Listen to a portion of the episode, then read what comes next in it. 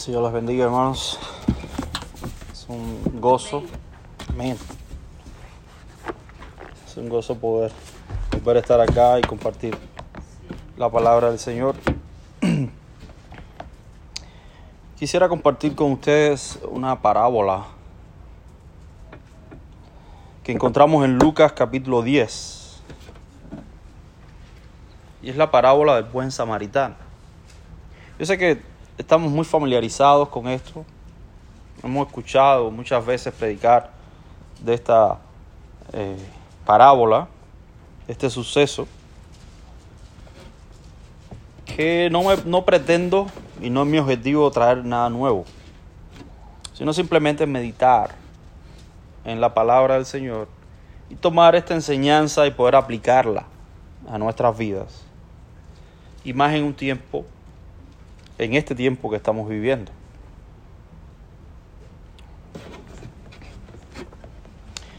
Dice así la palabra del Señor. Acompáñenme con la lectura. Lucas capítulo 10, versículos del 25 al 37. Lucas capítulo 10, del versículo 25 al 37. Dice así la palabra de nuestro trino Dios. Y aquí un intérprete de la ley se levantó y dijo, para probarle, Maestro, ¿haciendo qué cosa heredaré la vida eterna? Él le dijo, Jesús, ¿qué cosa está escrito en la ley? ¿Cómo lees? Aquel, el intérprete, respondiendo dijo, Amarás al Señor tu Dios con todo tu corazón, con toda tu alma, con todas tus fuerzas y con toda tu mente, y a tu prójimo como a ti mismo.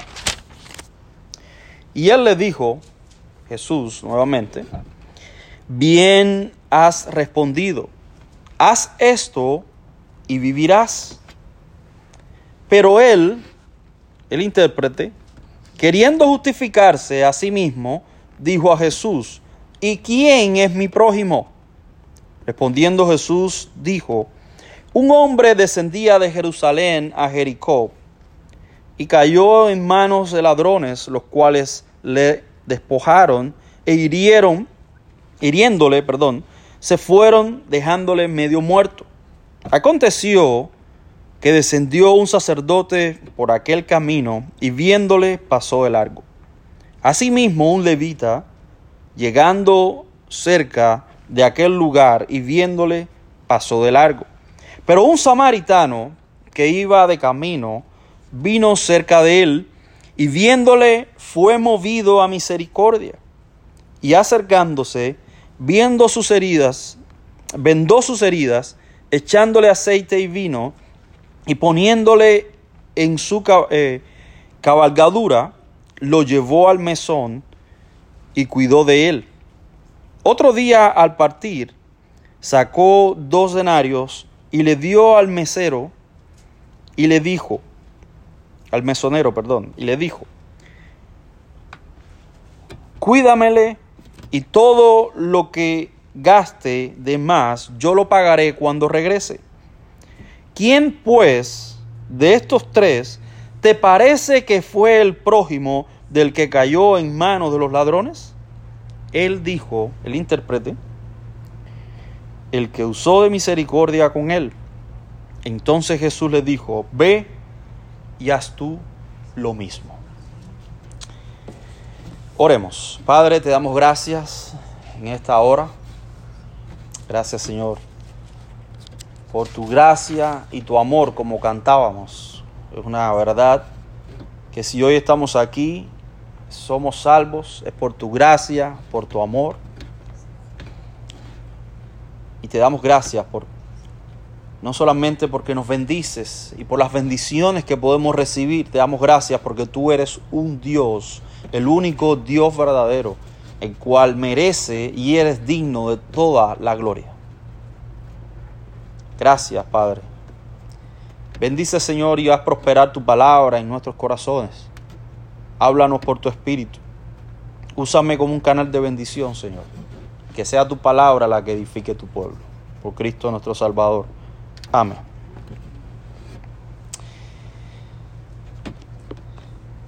Leyendo la historia, la historia de la iglesia, encontramos un grupo que es muy mal o con razón, muy mal visto.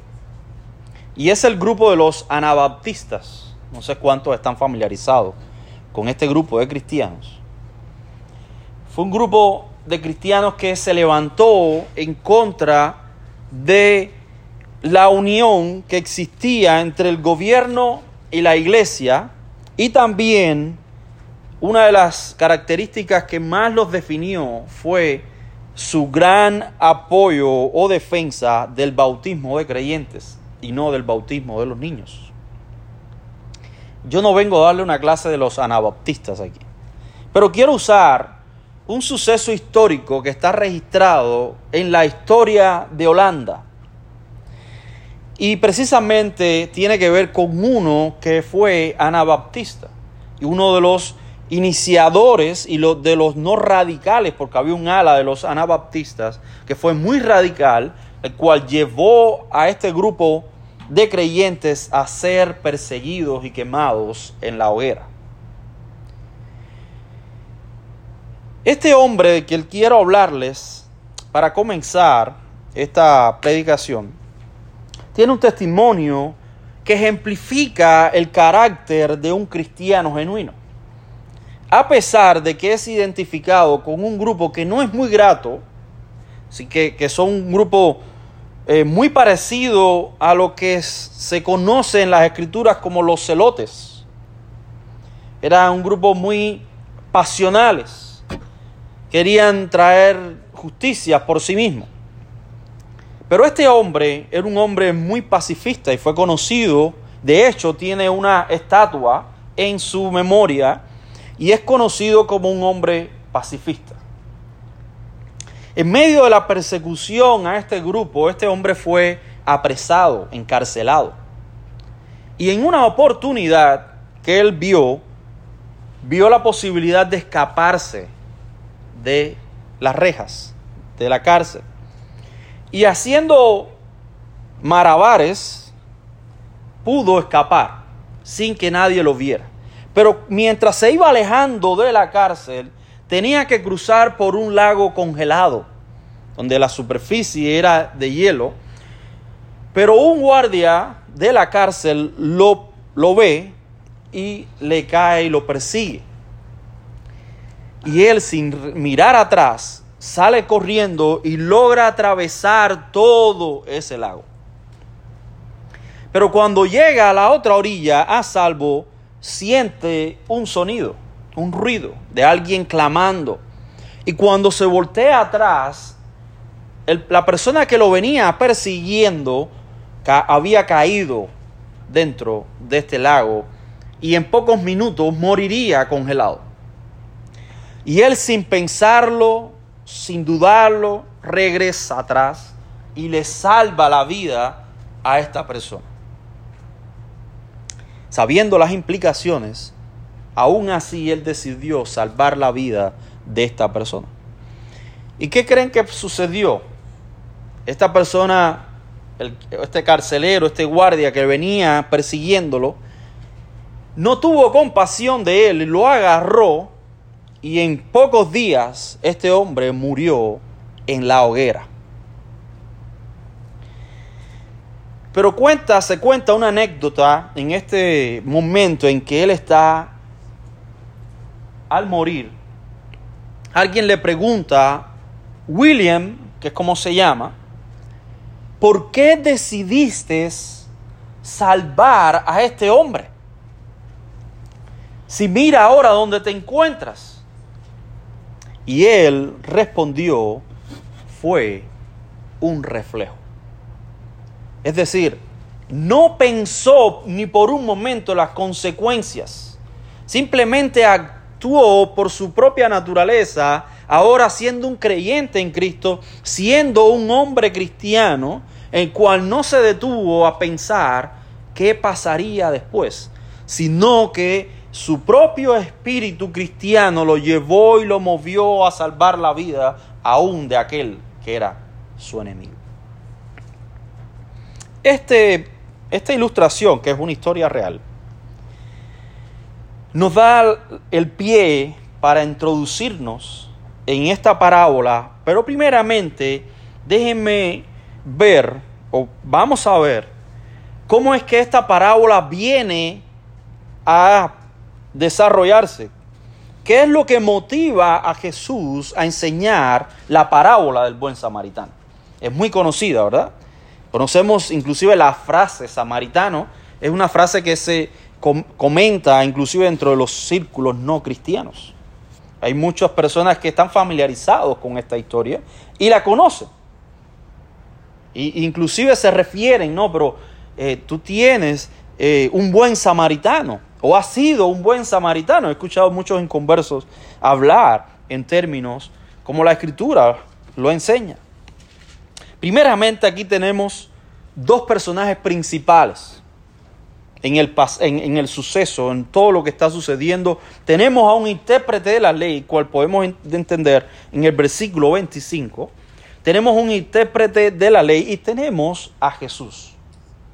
Recuérdense que la parábola es una descripción de una realidad que es eh, ficticia. En algunos casos puede ser verídico, pero en la mayoría de los casos la parábola lo que busca es transmitir una enseñanza desde otra realidad. Pero entonces los dos personajes principales que tienen un diálogo son Jesús, el maestro, y el intérprete de la ley. Esto es muy importante, hermanos, entender que Jesús no está hablando aquí con cualquier persona. Jesús está hablando acá con un intérprete de la ley, una persona que estaba oficialmente encargada de revisar y de haber sido entrenado en toda la ley desde pequeño. Ustedes recuérdense el testimonio del apóstol Pablo, y la vida, si usted hace una biografía del apóstol Pablo, usted se da cuenta que desde pequeño, desde pequeño, Pablo estudiaba las escrituras a los pies de Gamaliel, uno de los mejores maestros que existían en Israel.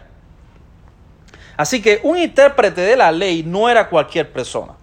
Un intérprete de la ley era una persona súper preparada. Pero, pero, y es importante este pero, aunque fueran personas sumamente preparadas, le faltaba algo. Y eso que le faltaba era el espíritu que revela la palabra. Ellos tenían una palabra en su mente, conocían el Antiguo Testamento. De hecho, si usted quiere hacer la prueba, lo puede hacer. Pero usted ahora mismo agarra a cualquier cristiano de hoy y pregúntele, ¿Qué enseña la ley? Y muy pocas personas te van a decir. Y me sorprende mucho la respuesta de, este, de esta persona cuando Jesús le pregunta. Pero antes, aquí vemos en el versículo 25 que esta persona le pregunta algo a Jesús, pero la intención de esta pregunta es probar a Jesús para dejarlo en evidencia. Es decir, yo soy un maestro de la ley, yo domino la palabra de Dios, yo la conozco, y este ahora se ha aparecido de la nada diciendo y hablando cosas que confunden. ¿Cómo es posible que esta persona, refiriéndose a Jesús, tenga la atención de muchos dentro del pueblo, si yo, que soy un intérprete de la ley, no la tengo.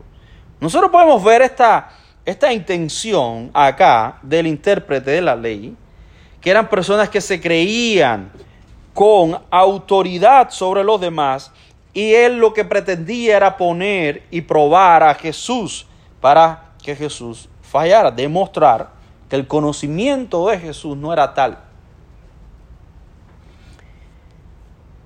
Dice, y he aquí un intérprete de la ley se levantó y dijo para probarle, Maestro, ¿haciendo qué cosa heredaré la vida eterna? Esto es una pregunta sumamente importante. ¿Qué puedo yo hacer para heredar la vida eterna? Hmm. Jesús, conociéndole y sabiendo su corazón, lo lleva al mismo lugar de donde él quería probarle. Y era la ley. Jesús le dijo, versículo 26, ¿qué está escrito en la ley? ¿Cómo lees? Versículo 27.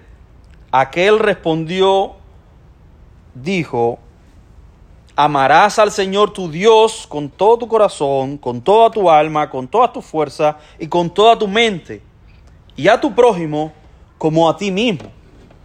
Estos dos, eh, eh, mandamientos resumen toda la ley moral de Dios, lo que conocemos como los diez mandamientos. Es decir, cuando nosotros hablamos en estos términos de amar a Dios y de amar al prójimo, estamos resumiendo totalmente los diez mandamientos. Acuérdense que la ley fue dada a Moisés en dos tablas. Y tenemos mandamientos específicamente para Dios y tenemos mandamientos específicamente para los hombres. Es decir, cómo nosotros debemos adorar a Dios, cómo debemos presentarnos delante de Dios, ahí tenemos en una tabla establecido. ¿Cómo debemos nosotros relacionarnos los unos con los otros? Ahí tenemos otra tabla. Ahí está. Debemos nosotros no, no robar, debemos no matar, no codiciar. Estas cosas tienen que ver con la relación que tiene el hombre con el hombre. Y los primeros mandamientos tienen que ver cuál, cómo es la relación del hombre con Dios. Y estos dos, principalmente, amar al Señor y amar a tu prójimo, resumen estos diez mandamientos. Jesús lo conoce bien y le dice, bien has respondido, haz esto y vivirás. ¿Verdad que nuestro Señor es sabio? Esta respuesta de Jesús lo que hace es remover el corazón de este intérprete de la ley. Porque este intérprete de la ley sabía que por medio del cumplimiento de la ley de Moisés, uno puede ser salvo.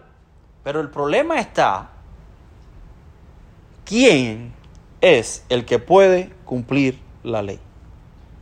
Nadie. Nadie puede cumplir la ley. Por lo tanto, nadie, ningún hombre en la historia de la humanidad puede ser salvo por guardar la ley. No es porque esté, no sea un decreto, sino es porque no puede. Está imposibilitado, su propia naturaleza le impide cumplir la ley. ¿Por qué? porque incumplir en un solo punto de la ley te hace culpable de todo el resto de la ley. Y ahora Jesús está llamando a reflexión a este hombre y le dice, ah, tu pregunta es, ¿cómo o qué debes hacer para heredar la vida eterna? Y tú mismo has respondido, guardando la ley de Dios. Bien, entonces hazlo. Ah, pero aquí es donde está el problema. Versículo 29. Pero él, queriendo justificarse a sí mismo, le hace una nueva pregunta a Jesús. Dijo a Jesús, ¿y quién es mi prójimo? Hmm. Es curioso que la palabra registra, y este testimonio está registrado, y usa en el versículo 29 la palabra justificarse. Cuando una persona se quiere justificar, es porque la respuesta que dio no le satisface. Cuando una pregunta, en cualquier, en cualquier momento, en cualquier circunstancia, cuando usted da una respuesta a, a una demanda que le hacen, y usted no está satisfecho con esa respuesta porque cree que hay cosas que no están claras en esa, en esa respuesta, usted lo primero que va a hacer es justificarse. No, pero mira, eh, llegué tarde. ¿Por qué llegaste tarde? No, porque es que el tráfico y no sé cuántas, pero podías haber salido más temprano. Y ahí em, seguimos, y seguimos, y nos justificamos, y seguimos justificándonos. ¿Por qué? Porque nuestra respuesta no satisface. Primeramente no nos satisface a nosotros y después tampoco satisface a aquel que está preguntando. Y esa es la intención que Jesús está buscando en esta persona. Jesús está buscando que esta persona realmente se vea y se mire a sí mismo y diga, hey, ¿cuál es realmente mi problema? El problema está en que yo no puedo cumplir la ley. Pero para él ser justificado, él tiene que justificar que la parte de amarás a tu prójimo como a ti mismo, él la cumple. Pero él sabía en su corazón de que esto no, no era así. No era así. En la época de Jesús, habían personas que discriminaban tal como hoy. Se discriminan a otras personas. Porque es parte de la naturaleza caída de sentirnos superiores a otro cuando realmente no lo somos. Y por eso discriminamos. Y esta persona claramente vemos por el versículo 28 que era una persona que discriminaba a los demás. Y cuando alguien discrimina a otra persona, no, no la ama como su prójimo. Por eso es que Lucas registra este versículo y lo pone así, queriendo justificarse a sí mismo. Y es importante que nosotros entendamos la naturaleza de esta pregunta que él le hace. ¿Y quién es mi prójimo? ¿Por qué? Porque si yo logro definir que hay ciertas personas que califican como mi prójimo y hay otras personas que califican como que no son mi prójimo, entonces mi deber a amar solamente aplica a aquellos que califican como mi prójimo. No sé si me van siguiendo acá. Pero el punto es ese. El punto es que este hombre tenía que demostrar, al hacer esta pregunta, que él verdaderamente amaba a su prójimo. Pero ¿quiénes eran su prójimo? Bueno, las personas que él decidía que eran su prójimo. Por eso Jesús responde con esta parábola que todos conocemos. Un hombre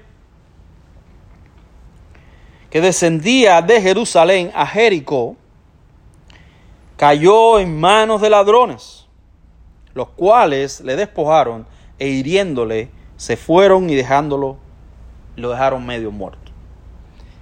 Esta es una parábola ficticia, probablemente no, no pasó, o probablemente pasó muchas ocasiones, no lo sabemos, pero la idea acá es que Jesús quiere atacar el corazón de esta persona, enseñándole que realmente no hay distinción en quién es mi prójimo.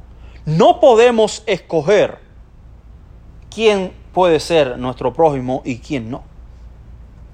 No hay esa posibilidad dentro del cristiano. No existe.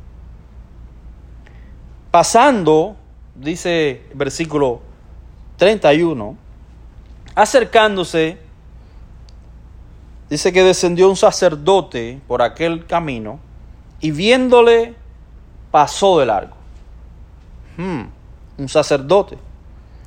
Una persona que se supone que ofrece un sacrificio a Dios por el perdón de los otros. Es decir, los sacerdotes tenían como obligación presentarse y servir en la casa de Dios.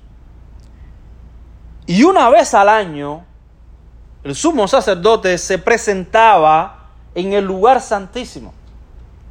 Y si no era aceptado, era muerto al momento. Es decir, este hombre en su vida tipifica esa relación que el hombre debe tener con Dios.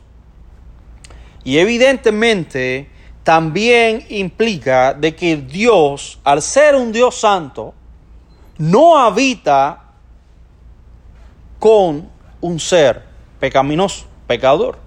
Uno de los mandamientos que tenían los sacerdotes era que no podían tocar nada inmundo.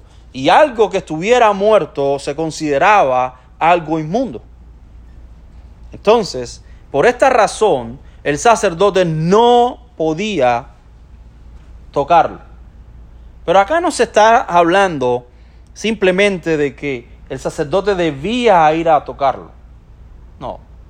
Simplemente él miró de lejos, vio una persona atendida, y no sabía si estaba viva o no, simplemente giró y siguió. Y así sucedió con el levita. Y así muchas veces sucede en la vida real cuando negamos la ayuda a otros sin saber realmente cuál es la necesidad de esa persona. Porque lo que más nos interesa a nosotros es nuestro propio bienestar. Vivimos en una sociedad donde estamos tan centrados en nosotros mismos que nos olvidamos de los demás, de las carencias de los demás. Y no sé, yo no estoy hablando de que usted tenga que ir por ahí a hacer caridad y a regalar su dinero y a no, no, no. Estoy hablando como la palabra misma enseña que está identificando una necesidad real. De hecho, yo no acostumbro, y lo digo acá, no acostumbro a dar dinero a todo tipo de homeless en la calle. Porque creo que muchas veces ese dinero es para mal de ellos mismos, no es para bien. Pensamos que le hacemos un bien cuando realmente le estamos haciendo un mal. Ahora, cosa distinta es si usted ve la necesidad de ese hombre con hambre y va y le compra comida y puede comer comida. Es distinto. Con el dinero lo usan para drogas y tantas cosas. Pero el punto es que nosotros tenemos que identificar cuál es la necesidad real. Involucrarnos en esa necesidad. Recibí en estos días una llamada de un amigo que me contaba la gran situación que está pasando mi país, Cuba, con respecto al, al, al, COVID, a la pandemia, y él me estaba testificando con dolor en su corazón acerca de una hermana en la iglesia, que es una hermana reconocida, una hermana fiel, una hermana con testimonio, a la cual en su casa ella estaba en su casa y pasa alguien por frente de su casa, las calles en, mi país no son grandes calles, ni son, son todos muy, muy pequeños. La acera está en la puerta, usted abre la, puerta de su casa y ahí mismo está la acera y usted camina. Y venía una persona caminando y se desmaya esa persona. Y el vecino, sabiendo que esta hermana tenía algún tipo de conocimiento médico, y que podía asistirlo, le dice y, llama la atención de esta hermana y le dice, ayúdalo. Y esta hermana se niega, se niega a asistirlo por temor a contagiarse. Quizás e, e, es una situación difícil, es una situación eh, que en ese momento uno no sabe cómo va a reaccionar, ¿verdad? Pero hermanos, creo que si nosotros realmente somos creyentes, si realmente confiamos en el Dios que nos ha salvado, nosotros tenemos, sin pensarlo como Williams al principio, ir socorrer a aquellos que realmente están en necesidad. Nuestras manos, digo, nuestras vidas están en las manos del Señor. No se trata de exponerte irracionalmente. No se trata de ser irresponsable. Se trata de asistir una necesidad. El Señor muchas veces nos trae este tipo de situaciones para probar nuestra fe. Para probar que si realmente estamos creyendo en ese Dios que decimos.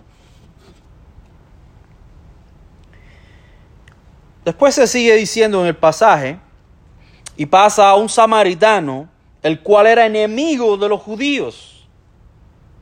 Decir samaritano para un judío era escupir en el suelo. Era como alguien despreciable.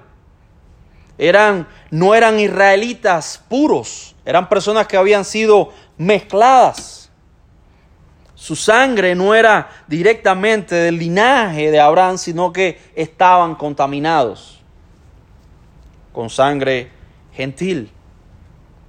Entonces, para un judío, un samaritano era un enemigo.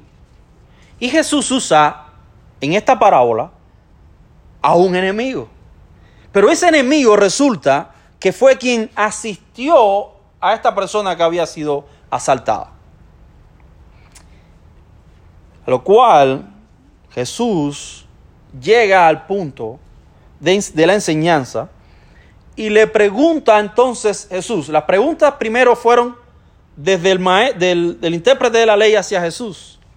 Ahora, y recuerden, ¿cuál, fue la pregunta que le hizo eh, el intérprete? La pregunta que Jesús está respondiendo acá es, ¿y quién es mi prójimo?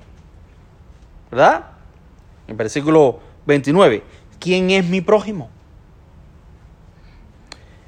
Pero Jesús, sabio, hace esta pregunta, versículo 36. ¿Quién, pues, de estos tres te parece que fue el prójimo del que cayó en manos de los ladrones? Totalmente diferente. ¿Por qué razón? Y esta es la pregunta correcta que nosotros debiéramos responder y que debiéramos hacer. Cuando nosotros preguntamos quién es mi prójimo, nos ponemos en una situación de poder determinar para saber quién califica y quién no. Pero cuando nosotros preguntamos como el Señor, el prójimo no es aquel, sino que nosotros somos el prójimo de aquellos. Ya no se trata de a quién yo escojo para servir. Se trata de que yo tengo que servir. ¿Por qué? Porque no se trata de quién es mi prójimo. Se trata de, de quién soy yo el prójimo. Y es lo que vemos aquí. Pues y leo. ¿Quién, pues, de estos tres te parece que fue el prójimo? Es decir, la persona que toma la acción a, a socorrer es quien es el verdadero prójimo. Acá. No se está hablando de que quién decidió que fuera el prójimo de estos tres. No, no, no.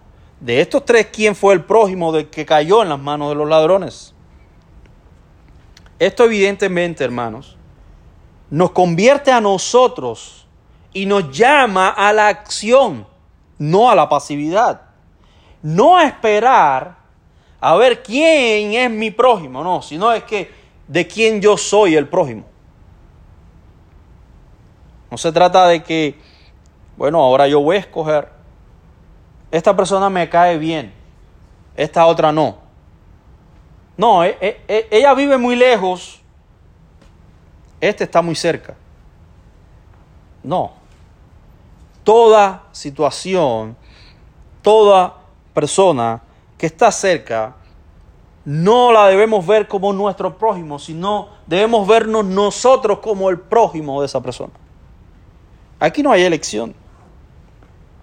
Y ese es el, el sentido que Jesús, por el cual Jesús enseña esta parábola.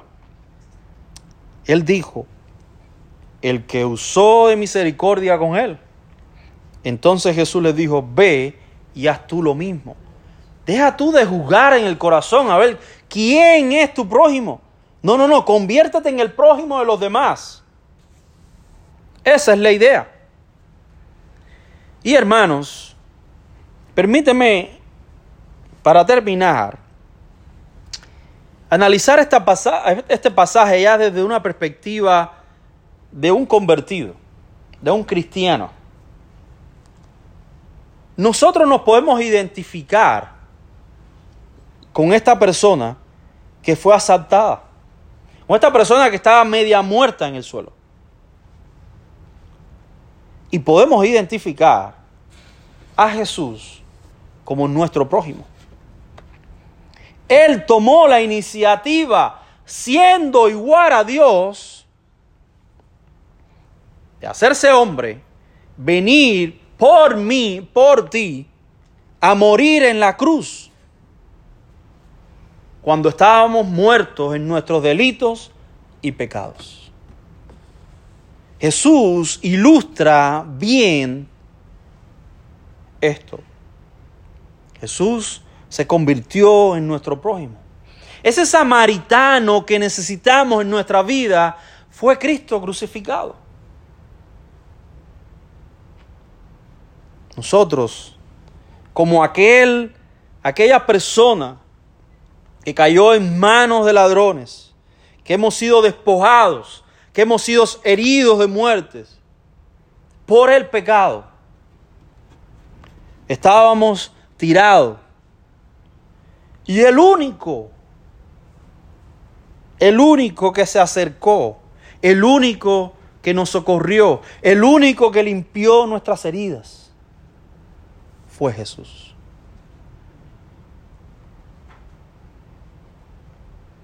Tomemos este ejemplo, hermanos de Cristo.